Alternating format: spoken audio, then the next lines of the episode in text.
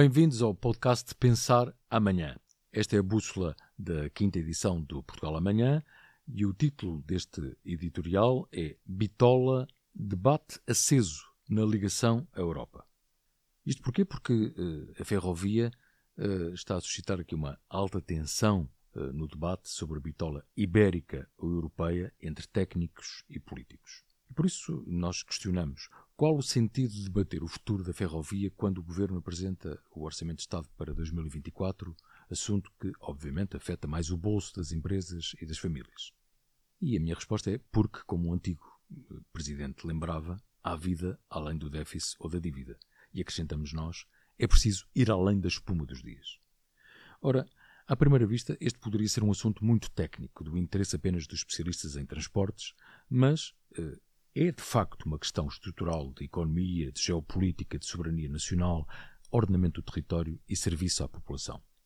A opção deste governo pela bitola ibérica na ligação de comboio à Espanha, quando a ferrovia é de bitola europeia a partir dos Pirineus, está a provocar forte polémica entre engenheiros, economistas, empresários, professores, universitários, políticos e especialistas em infraestruturas de transporte e logística. O debate aceso desta semana entre Fernando Nunes da Silva e José Carlos Barbosa, que vale a pena também ouvir eh, e ouvir uh, noutras plataformas do Portugal Amanhã, ilustra bem a tensão no ar quando estamos eh, perante uma reversão do governo Costa, decisões tomadas por executivos anteriores, seja do PS, seja do PSD, e quando se reflete sobre temas essenciais para o futuro do país, como infraestruturas, energia, saúde, imigração ou educação já abordados, aliás, nestas primeiras cinco edições.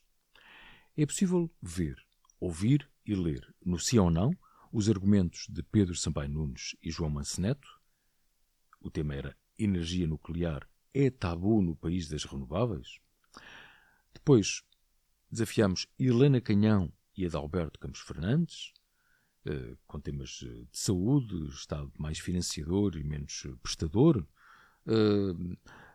Eh, Gonçalo Matias e Eurico Brilhante Dias, que refletiram sobre imigração e falta de mão de obra, será que a nova agência é a solução?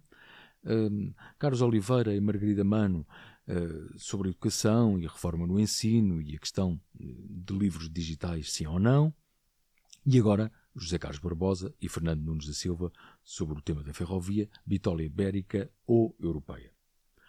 O meu conselho é, se não leu em papel, eh, pode ver o vídeo sempre no site ou ouvir em podcast o debate entre dois protagonistas que permite a defesa inicial do ponto de vista de cada um e depois tem margem para argumentação sólida, eh, que são especialistas nas matérias em causa, sem espaço para, desculpem a expressão, para achismos de tudólogos e também a ideia não é haver aqui cacofonias, porque esse não é de todo o nosso posicionamento.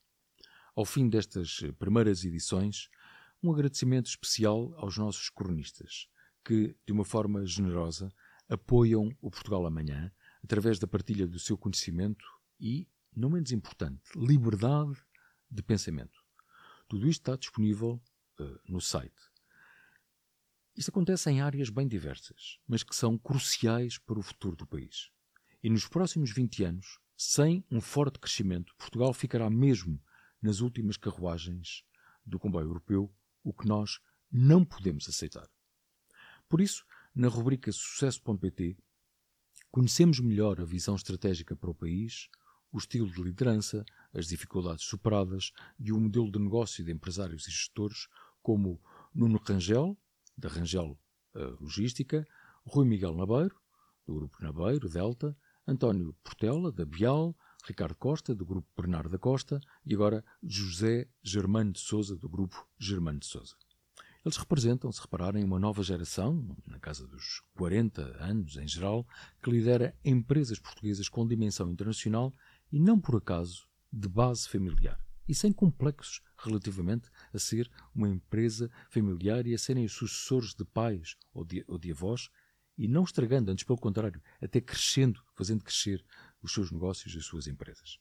Felizmente, como veremos nas próximas edições, há também mais casos de sucesso, e também mulheres, obviamente, à frente das empresas, de empresárias, de gestoras, de empreendedores que acreditam num futuro viável para Portugal.